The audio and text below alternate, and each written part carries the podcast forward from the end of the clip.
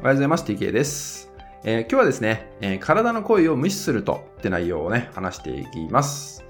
まあ、ちょっとね、また体の話に触れていこうかなって思うんですけど、多くの方が自分の体の声を無視しているなって思うんですよね。まあ、今回話したいのは、まあ、ちょっとこう感覚って話よりは、本当に物理的に起きている体の症状ってことに触れていきます。まあ、例えばですね、肩こりっていう一つの症状がありますよね。で、まあ、僕もね、結構サロンでね、えー、そういうクライアントを関わると、まあ、肩こりの人とかね、まあ、もちろん腰痛の人とかもいるんですけど、結構肩こりやっぱ多いですよね。まあ、日本人の70%は、まあ、肩こりを持っているなんてね、統計結果も出ているぐらいなんで、まあ、それがね、自覚無自覚は別として、まあ、そういうね、統計もあるんで、まあ、ほとんどの方がね、肩こりっていうのを経験してるわけですよね。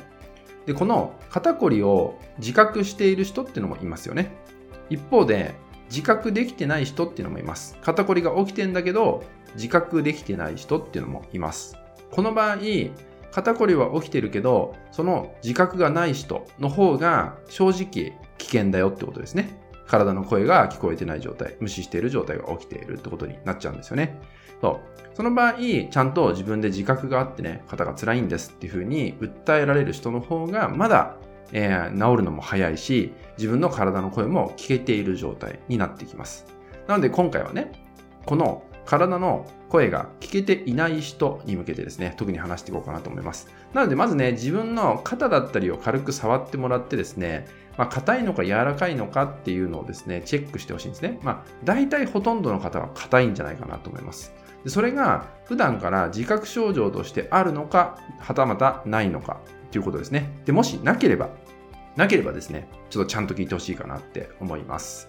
まあ、体の声を無視するっていうのは、えー、本当に体が求めていることっていうのを感じ取れてないっていうことなんですよね。で、ここで結構多く出てくるのが、例えば一つは運動不足というのが出てきます。常に体と向き合ってないから、運動すると少なからず体と向き合うって行為が始まるんですよね。あとは食事です。食事を気をつけてるかどうか。これもですね、ちゃんと食事を気をつけるっていうことが、その行為が実は体に気遣う、体を意識を向けるってことになるんで、そこも体の声を聞こうとするという習慣になっていくってことなんですね。あとは睡眠です。睡眠もそうです。ちゃんと睡眠時間を確保する、もしくは寝る時間をちゃんと決める、ね、考えていくってことをするだけでも、体のことを考えた上でのことになるんで、そういうふうにこの食事、運動、睡眠、この3つですね、本当基本的なこの3つをですね、ちゃんと整えられているかどうかっていうのがまず大前提になってきます。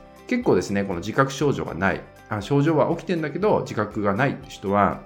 この3つのバランスが崩れている人がとても多いです。どれもできてない人もいれば、どれかが大きく崩れている人もいるかもしれない。そこをちょっとまず振り返ってみてほしいかなと思います。で、こういうふうにえー、まあ、特にね、運動なんかは、じゃあ毎日やれって言われても無理だと思うんですね。なので、週末にちゃんとやるとかね、まあ、週のうちに1回か2回ぐらい、まあ、ちょっとでもいいから30分、1時間弱でいいから、何かこう体を動かす時間を作っていくってことがすごく大事です。でそうすると体を嫌でも感じようとするんですね。意識が。無意識に体を受け取ろうとするっていうのが働くんで、それだけでも体は整うし、えー、頭の中と心の中ですね。心の中と体がつながりやすくなっていくんで、でそれをやっていくとね、一時的にもしかしたら自覚症状がない人は、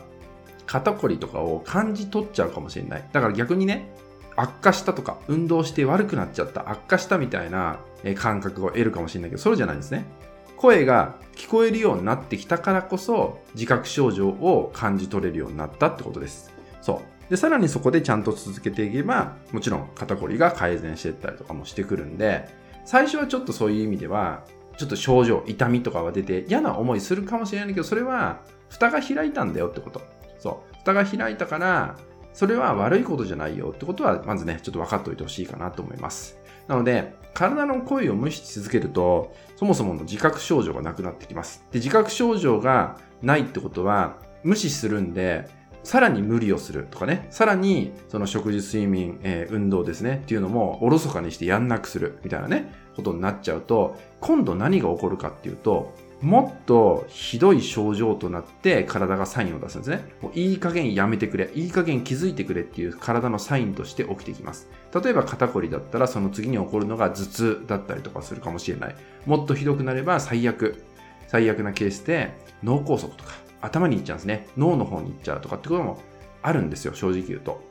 なので、そうなってしまったら遅いじゃないですか。だからこそ、触ってみて、自分の体をチェックしてみて、もう明らかにガチガチ硬いんだなっていう風な時は、もう体はサインが出てますから、その時に自覚がなかったら要注意。要注意だから改めて食事、運動、睡眠ですね。これをまず整えた上で、週1回でもいいから自分を気遣う時間を30分から1時間ぐらいでいいので作ってあげるってことをね、ぜひ大切にしていただけたらなと思います。はい、今回はですね、体の声を無視してしまうと、まあ、起きてしまうちょっと危険性って話をね、していきました。ぜひね、あなたもここでもう一度振り返っていってね、自分自身を振り返って、もう一度向き合い直していただけたら嬉しいなと思います。